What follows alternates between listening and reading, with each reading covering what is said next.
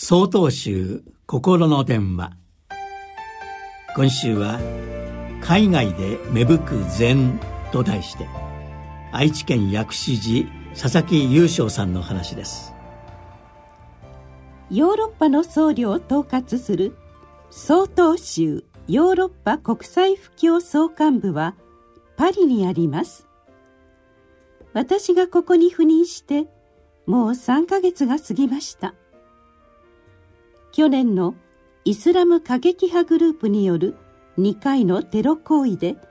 厳重警戒態勢はまだ解かれてはいませんが徐々に日常が戻りつつあるようです。ヨーロッパに総統集が伝わって来年で50周年を迎えますがその間に僧侶となった人は400人にも上ります。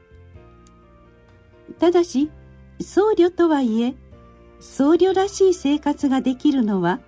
サンガと言われる共同体に住むごく一部の人たちだけであとは生活を支えるため普段は仕事をし朝夕や週末に共同で借りた座禅道場に行って座禅を組み法話をするという生活をしています。例えるなら日本にいるお坊さんからお葬式ご法事などの仕事を取り除きお寺という建物も取り去った状態での僧侶という立場ですから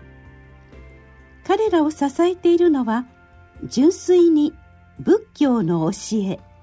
座禅と仏法だけです。50年というと長く感じるかもしれませんが1400年続く日本の仏教の歴史から見るとヨーロッパの状況は仏法の種がまかれやっと芽が出たかどうかというところです。これから